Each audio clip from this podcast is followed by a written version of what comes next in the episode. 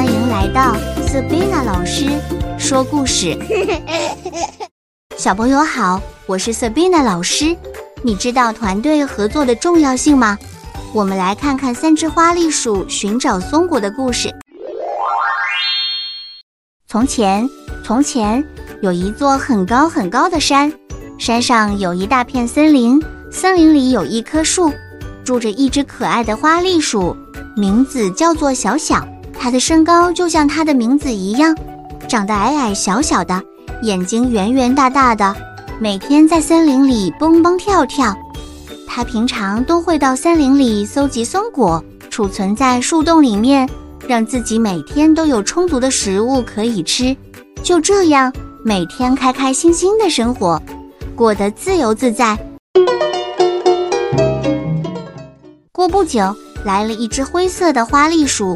名字叫做瘦瘦，瘦瘦一到树上，看到树洞中有很多松果，就把松果都吃光光。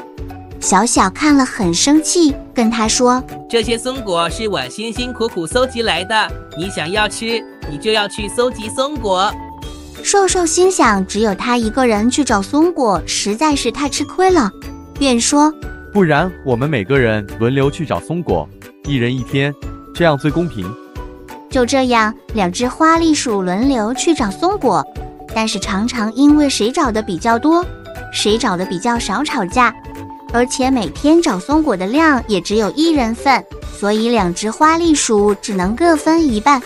虽然小小和瘦瘦都觉得很饿，但是因为公平，也就这样持续下去。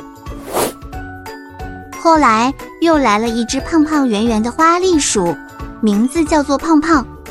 他看到树上的树洞中有松果，他也想吃，但小小和瘦瘦都阻止他，跟他说：“你想要吃松果，就自己去找。”结果胖胖就自己去找松果，找到后立刻把它吃掉，一颗也没有存在树洞里。而小小和瘦瘦看到，也都自己去找松果，并且一找到就吃光光，从此。树洞中再也没有任何储存任何松果。很快的，冬天来临了，外面下着雪，冷风呼呼呼的吹，感觉特别寒冷。三只花栗鼠再也无法在树上找到松果，但是因为树洞中也没有储藏任何松果，三只花栗鼠只好饿肚子。啃树皮，充饥的度过了漫长的冬天。终于挨到春天到来，他们也觉醒了。小小说：“以后我们三个每天都去搜集松果，在一起放到树洞里，大家一起同心协力，不要再自私自利了，好吗？”瘦瘦和胖胖都同声说好。从此，树洞中都是满满的松果，而三只花栗鼠再也不会挨饿了。小朋友，故事讲完了，是不是很有趣呢？这个故事告诉我们，只要我们齐心协力，很多事情都可以做得又快又好。